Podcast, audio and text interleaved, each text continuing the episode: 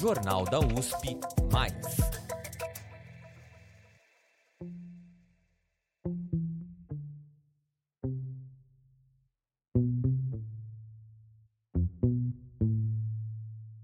Deficiente. O D, antes do adjetivo, geralmente indica uma falta, uma desqualificação.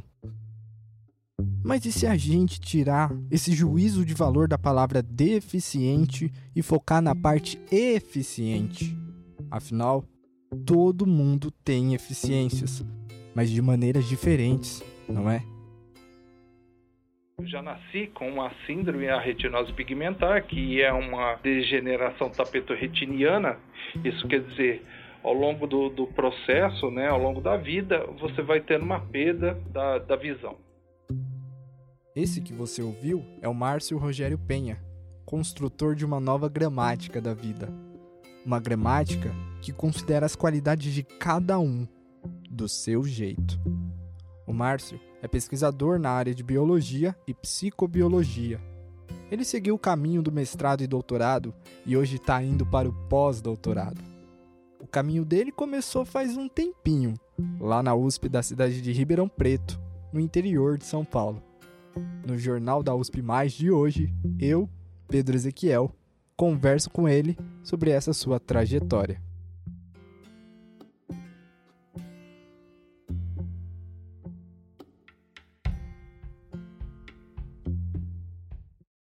Minha história com a USP, ela começou em 1982 tinha na época 12 anos de idade e eu estudava pela manhã e aí meu pai e minha mãe, eles observaram que eu em alguns momentos eu estava muito ocioso e o meu rendimento escolar não estava compatível ao que eles desejavam. Então, o meu pai me trouxe aqui para a USP, basicamente me apresentou a um docente aqui do departamento de genética, professor Fábio de Melo Sene, titular, responsável pela área de evolução e ele trabalhava nessa época com Drosophila. Drosophila é um gênero que agrupa algumas espécies de moscas. Foi cuidando delas que o menino Márcio começou a zanzar com a sua futura profissão. Uma das primeiras funções foi transferir esses insetos para diferentes ambientes. E foi durante uma dessas transferências que, certa vez, uma das mosquinhas fugiu e se encontrou com outra mas ele não percebeu.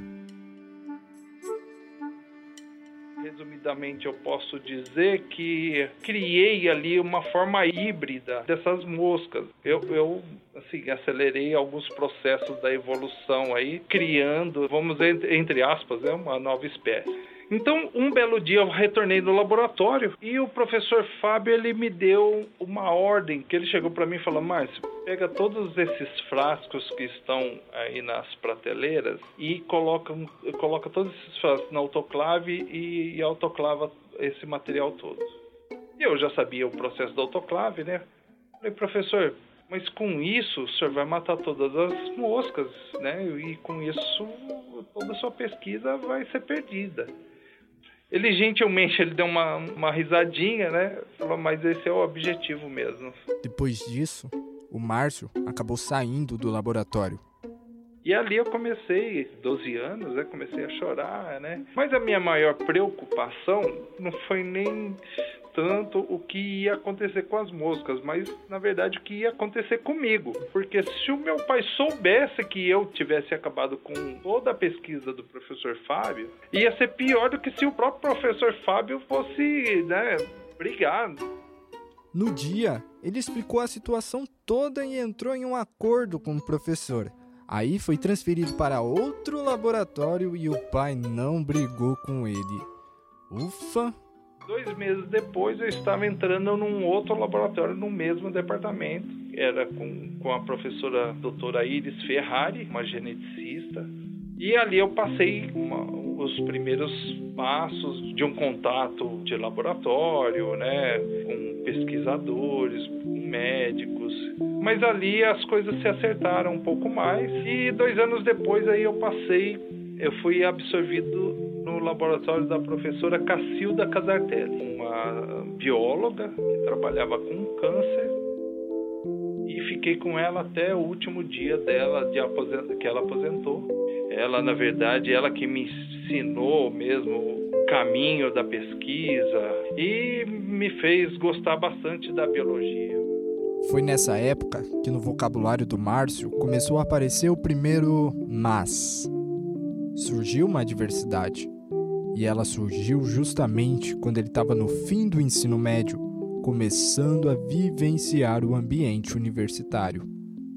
Só quando eu busquei a biologia, eu já estava em um processo, eu já era tecnicamente cego.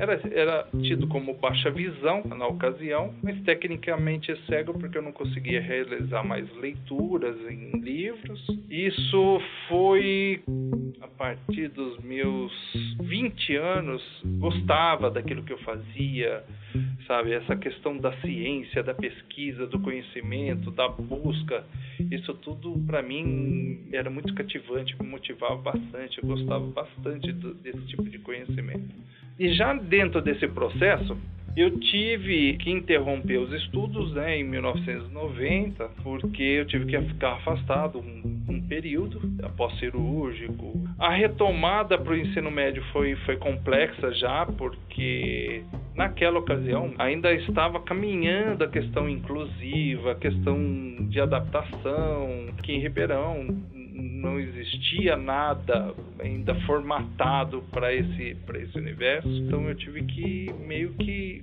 bater cabeça, tatear no escuro. Márcio terminou os estudos. Mesmo gostando da biologia, apostou em um outro curso, a psicologia. Tentou entrar na USP pela FUVEST. Não deu. Ainda assim, ele tinha certeza de que seu lugar era na área de biológicas e aí tentou o Centro Universitário Barão de Mauá. E foi lá que ele sentiu o impacto de uma nova palavra: inclusão. Ou no caso, a falta dela.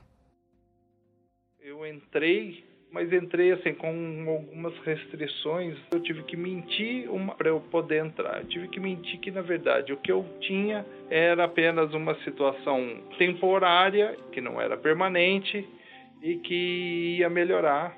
Nesse primeiro momento foi complexo, mas depois que eu mostrei a minha capacidade de absorção, né, de entendimento, de compreensão e principalmente de memória, aí eu tive adesão parte de, do corpo docente da universidade, do, da coordenação, enfim. Aí a coisa se deslanchou muito bem, aceitação do, dos amigos, ajuda, o Márcio se formou em biologia e, durante a sua formação, continuou trabalhando em laboratórios da USP. Daí logo nasceu a certeza de que ele poderia ir bem mais além. Então, a partir daí, percebi que eu podia galgar um degrau a mais. Não era só a biologia. Provei que eu podia ser um biólogo, mas eu queria algo mais. Eu queria provar que eu também podia ser um pós-graduando eu não sabia o que eu ia fazer. Porque no laboratório que eu trabalhava, a minha condição visual para a bancada ela era incompatível. Porque a genética e a citogenética, assim como a biologia molecular, ela requer muito a visão. Então eu fui buscar um outro caminho.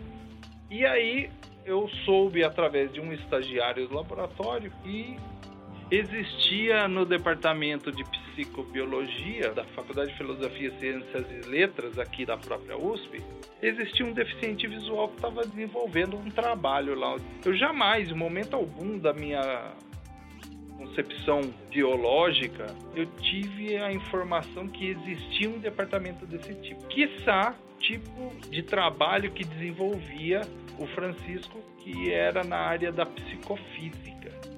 Aí, rapaz, ele me apresentou ao docente do laboratório, que é o professor José Aparecido da Silva. Então cheguei lá, com ele, não tendo menor conhecimento do assunto, menor, mas assim, menor, cara. Não, eu não sabia do que se tratava a psicofísica, a psicobiologia, para mim era um universo assim, era uma outra dimensão. Ele percebeu isso, e assim como o professor Fábio, ele me acolheu e falou: não, nós vamos trabalhar. E do nada conhecido mundo da psicobiologia, o Márcio foi um dos pouquíssimos que conseguiu passar na seleção. Lá ele desenvolveu um trabalho relacionando a percepção da visão e do tato com o peso. E não parou. Foi logo para o doutorado, também na USP. Já no doutorado, trabalhei também na modalidade de visual e tátil, só que utilizando o que a gente conhece na psicofísica como mediador tátil. A modalidade que eu fui buscar foi com, é, percepção de comprimento de linha. E nós adotamos o mediador tátil. É a bengala do cego. Você já deve ter vivenciado a situação de alguma pessoa com uma bengala, fazendo o movimento da esquerda para a direita, de um lado para o outro. Essa pessoa está reconhecendo o solo à sua frente e delimitando seu local de caminhada. O nome desse movimento é movimento de ponto. O Márcio fez experimentos com bengalas de madeira, PVC e alumínio para achar qual daria a melhor noção para quem usa ela. E um spoiler da sua pesquisa? A de madeira é a que se saiu melhor. Márcio, hoje mestre e doutor, está trabalhando em um projeto de pós-doutorado sobre a relação da audição e do olfato com a sexualidade. Eu percebi que eu tinha realmente um potencial, que não era só uma coisa que eu acreditava. Não, eu consegui meio que provar, né? que é essa coisa. Quando você é deficiente, na verdade, muitas vezes na sua vida, no seu dia a dia, ou quase todo dia, você tem que provar para alguém que você é capaz. Eu, ao longo dessa minha jornada, eu já tive que provar que em algum momento da minha vida eu enxergava e eu precisava me dessem a oportunidade pelo fato de eu enxergar. Eu já tive que provar em outros momentos que eu não enxergava tão bem quanto antes e que a pessoa precisava entender isso que apesar de eu ainda caminhar sem uma bengala, eu já não me enxergava mais como antes. E eu precisei também provar que eu não enxergava mais. Contando sua história em suas próprias palavras, ele prefere não usar uma que é comum quando se fala sobre pessoas com deficiência que se destacam: a tal da superação. Que a superação é uma coisa muito pessoal, é porque eu fui capaz de fazer uma coisa que inconscientemente você comparou a alguém que não foi capaz, que isso é uma superação. Eu não vejo dessa forma. Superação para mim é algo que eu tenho dentro de mim e que só eu conheço como meio de transpor algo. Corri atrás do, do meu prejuízo é diferente, né? É diferente. Então eu fui buscar a diferença, não fui buscar a superação. E eu quis saber, no seu dicionário pessoal, qual é a definição de quem é o Márcio Rogério Penha?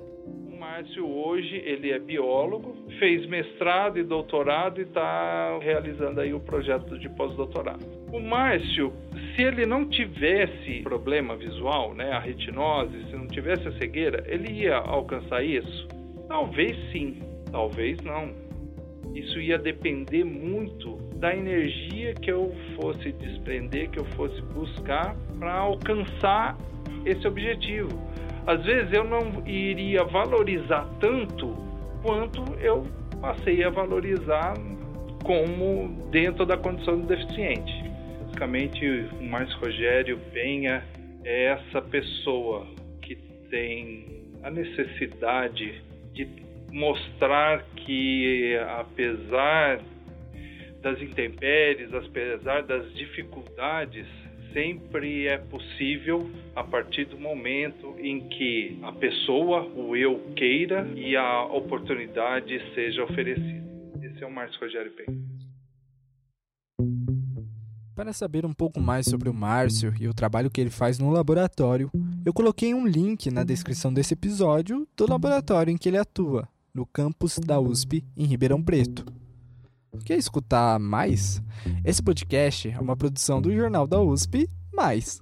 A edição é do Denis Pacheco. A reportagem e narração são minhas, Pedro Ezequiel. Para mais matérias especiais como essa, assine o nosso feed no Spotify ou no seu aplicativo favorito de podcasts. Até mais!